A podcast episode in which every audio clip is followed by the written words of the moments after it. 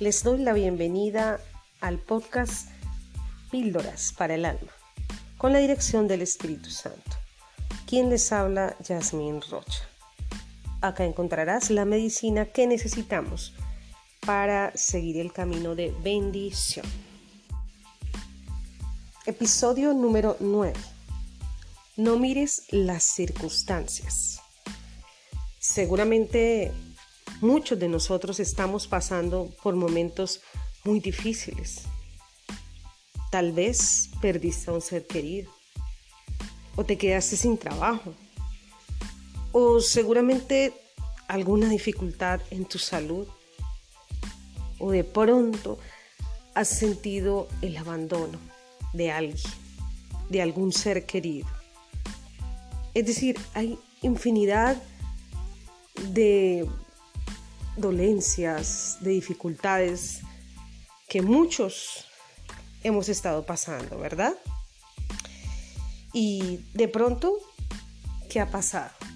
Te has dejado llevar por la tristeza, te sientes muy mal, te sientes agobiado, agobiada, sin ánimo, sientes que, que no se soluciona nada rápido, te sientes solo o sola, tal vez sientes que, que todo lo que haces no vale la pena, ¿verdad? Pues, por favor, no mires más las circunstancias. Las circunstancias son las que muchas veces nos hablan negativamente. Estás mirando las circunstancias, estás mirando todo a tu alrededor, lo que te está pasando y se torna negativo, ¿verdad? No mires ya más eso. Por favor, mira a Dios, habla con Él, ora, empieza a avivar la fe en ti. Recuerda que la fe se decreta por lo que tú no ves, así que no vas a mirar las circunstancias, sino que vas a mirar todo en bendición. Es decir, por ejemplo, si estás sin trabajo, entonces vas a decir, Dios, gracias porque tengo el mejor trabajo, el mejor empleo. Si tu problema es familiar, si es una separación, Señor, Dios, gracias porque tengo la mejor compañía que alguien puede tener. Todo lo vas a comenzar a mirar en fe y lo decretas en fe, en bendición. Vamos a ir a la palabra de Dios en el Salmo 146, versículo 9. Dice el Señor, Jehová guarda a los extranjeros, al huérfano y a la viuda sostiene, y el camino de los impíos trastorna. ¿Se dan cuenta? Hay esperanza, hay bendición para nosotros. Dios no nos desampara, no estamos solos. Hay que asimilar eso y entenderlo y darle gracias a Él porque Él es nuestro sustento, Él es nuestro aliado, Él es nuestro amigo.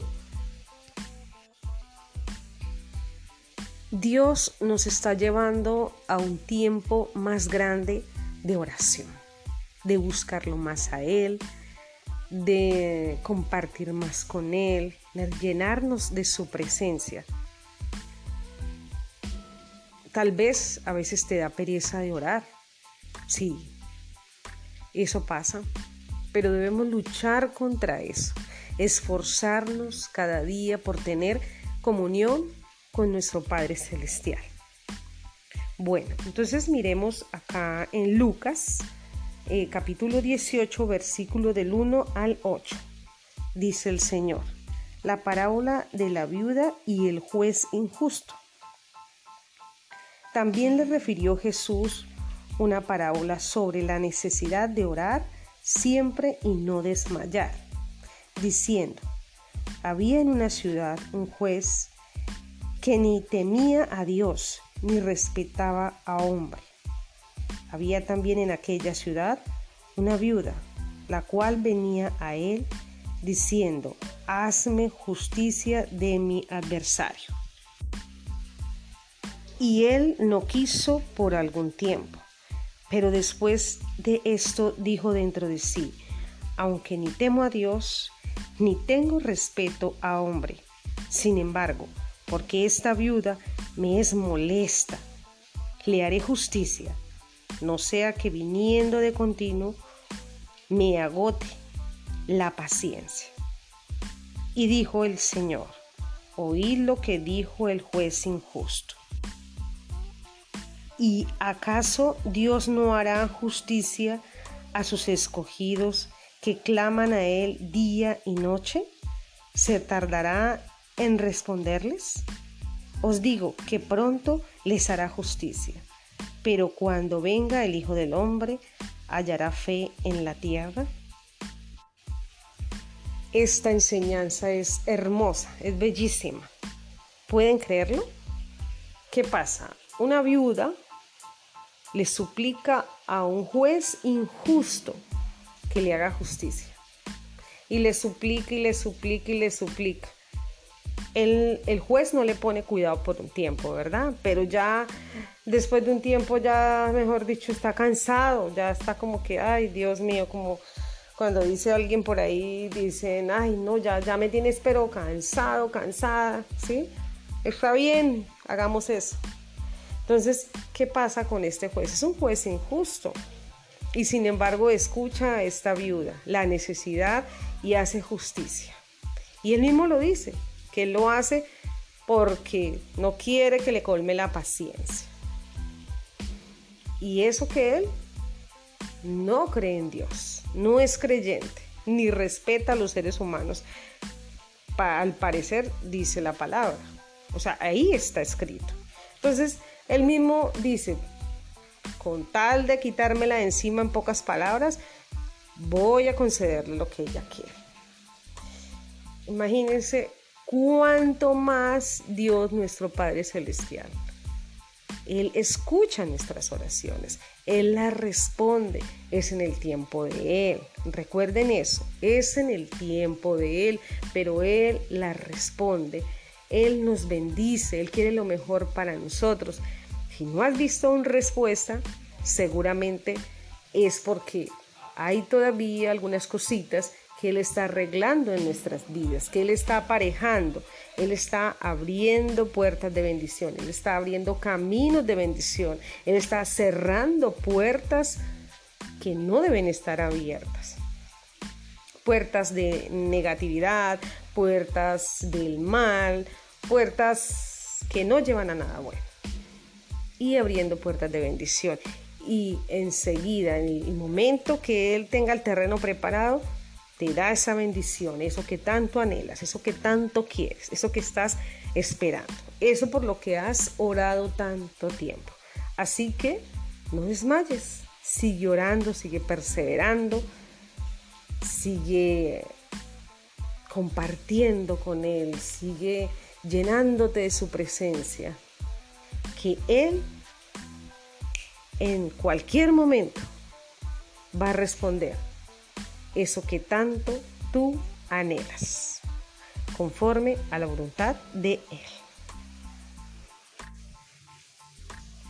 En Primera de Reyes, capítulo 17, versículo 12, dice el Señor. Esto es la parábola de Elías y la viuda de Sarepta dice el Señor. Y ella respondió, vive Jehová tu Dios, que no tengo pan cocido, solamente un puñado de harina tengo en la tinaja y un poco de aceite en una vasija. Y ahora recogía dos leños para entrar y prepararlo para mí y para mi hijo, para que lo comamos y nos dejemos morir. En este pasaje bíblico nos encontramos con una mujer viuda que tiene un hijo, que está pasando necesidades económicas y que además no tiene ganas de vivir. Está esperando comer su último bocado con su hijo y morir. Cuéntame, ¿cómo estás? ¿Estás sin ánimos? ¿Has perdido toda esperanza, toda fe? Créeme que aún no es tarde. Todavía estamos a tiempo. Todavía estás a tiempo de que Dios renazca en tu vida. Todavía estás a tiempo de ver hermosos cambios en tu vida, en tu familia, en todo lo que haces. Bueno, en el mismo capítulo de Primera de Reyes 17:13, el Señor continúa hablando. Dice, Elías le dijo, no tengas temor, ve, haz como has dicho, pero hazme a mí primero de ello una pequeña torta cocida debajo de la ceniza y tráemela, y después harás para ti y para tu hijo.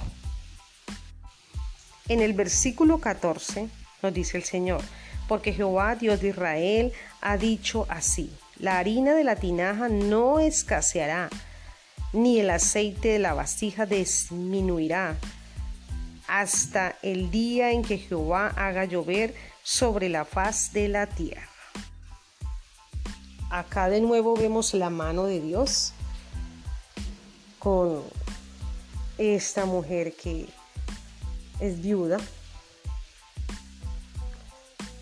y que realmente tiene su, su vida destrozada, apagada.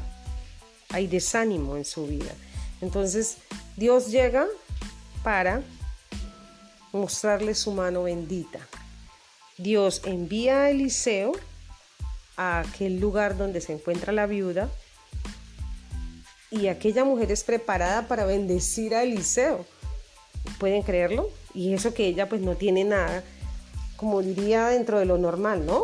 Dentro de las personas cuando uno mira las circunstancias, ¿verdad? Entonces, ¿de dónde? Si no hay, mejor dicho, ni para mí, ¿cómo le voy a dar a otra persona? Pero es así, así es que Dios nos usa, así es que Dios nos muestra su poder, su bendición, su amor, que Él hace que bendiga a Elías preparándole alimento y de ahí salga alimento para ella, para su hijo y por bastante tiempo, porque en aquel tiempo venían tiempos de sequía, pero era un tiempo bastante largo de sequía. Y durante ese tiempo a ellos no les iba a faltar ni la harina, ni el aceite, ni nada. En este mismo capítulo de Primera de Reyes 17, ahí despuesito de donde estábamos leyendo, de que leíamos el 13 y 14, donde dice el Señor que no escasea la harina ni el aceite, ¿verdad?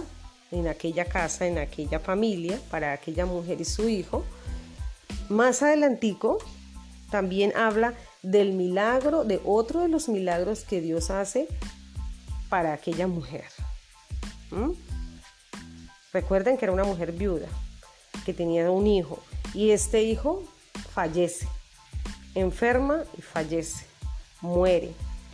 Y Dios, a través de Elías, resucita a este pequeño. Entonces, es otro milagro que Dios hace en la vida de ella y le muestra su amor. Ahí está la fe. ¿Se dan cuenta? Es decir, pidámosle a Dios para que esa fe, por pequeña que sea, Dios la vaya acrecentando, la vaya agrandando, para que crezca y sea agradable a nuestro Padre y podamos recibir muchas, muchas bendiciones a través de la fe. Así que si en algún momento has pensado que estás desamparado o desamparada, pues no lo creas, porque no es así. Dios está con todos nosotros. Vamos a Segunda de Reyes en el capítulo 4, versículos del 1 al 7. dice el aceite de la viuda. Una mujer de las mujeres de los hijos de los profetas clamó a Eliseo, diciendo, Tu siervo, mi marido, ha muerto, y tú sabes que tu siervo era temeroso de Jehová, y ha venido el acreedor para tomarse dos hijos míos por siervos. Y Eliseo le dijo, ¿qué te haré yo? Declárame qué tienes en casa. Y ella dijo, tu sierva ninguna cosa tiene en casa sino una vasija de aceite. Él le dijo, Ve y pide para ti vasijas prestadas de todos tus vecinos, vasijas vacías, no pocas. Entra luego y enciérrate tú y tus hijos, y echa en todas las vasijas, y cuando una esté llena, ponla aparte. Y se fue la mujer y cerró la puerta, encerrándose ella y sus hijos, y ellos le traían las vasijas y ella echaba del aceite.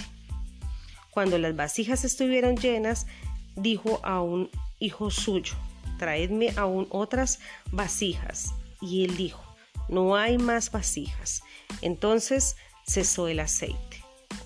Vino ella luego y lo contó al varón de Dios, el cual dijo, ve y vende el aceite y paga a tus acreedores. Y tú y tus hijos vivid de lo que quede. Es tremenda esta palabra también. Aquí estamos hablando, el Señor nos habla de otra mujer que es viuda, ¿verdad? Y Dios también la bendice a ella.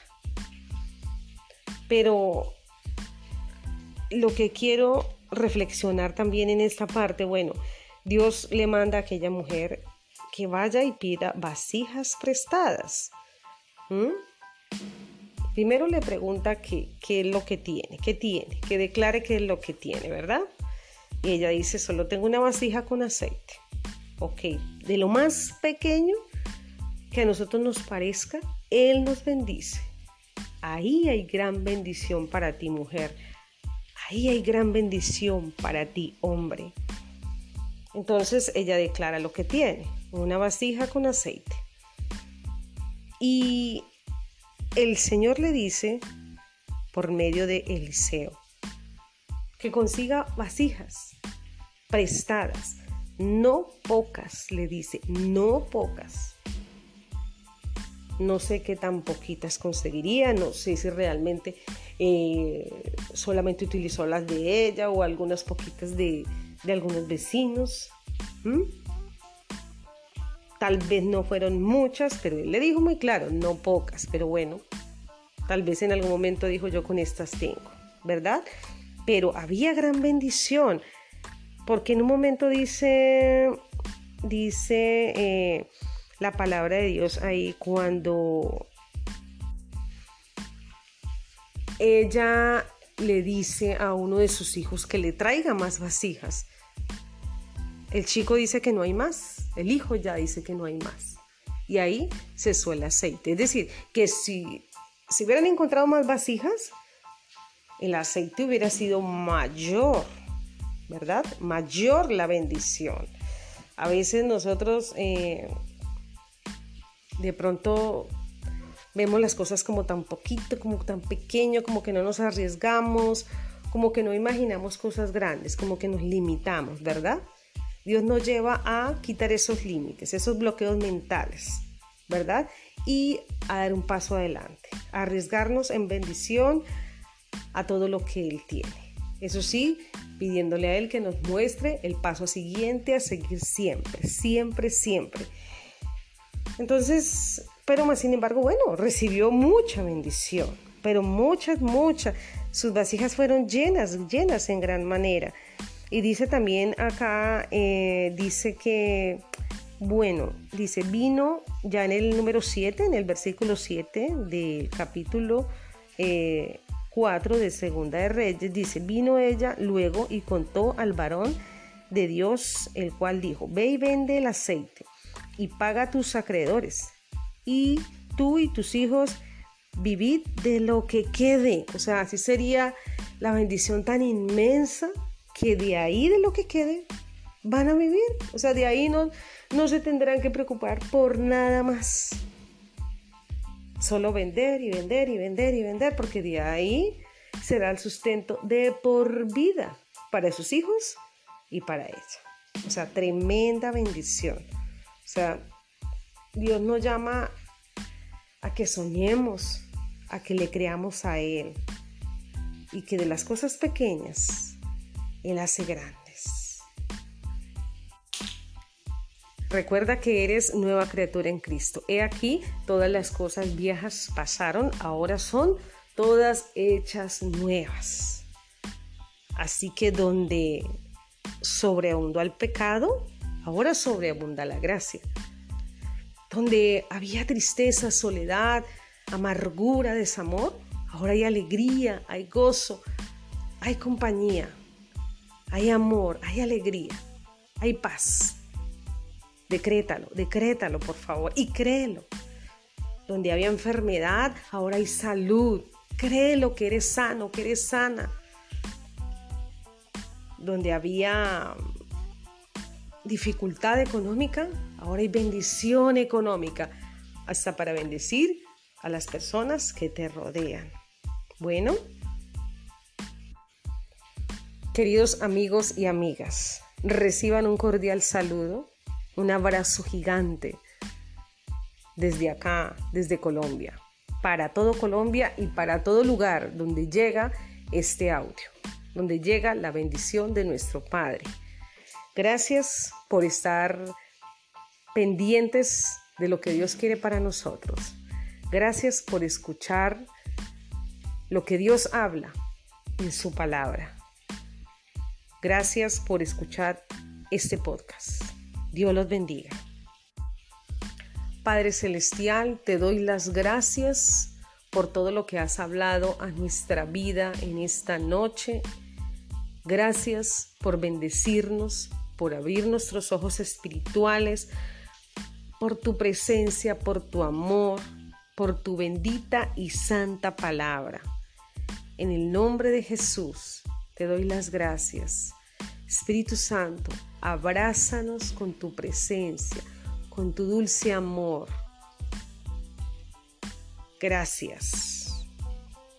Nuestro corazón, nuestra vida, nuestra alma, nuestro espíritu, nuestro cuerpo y todo nuestro ser te pertenecen, Señor Jesús. Amén.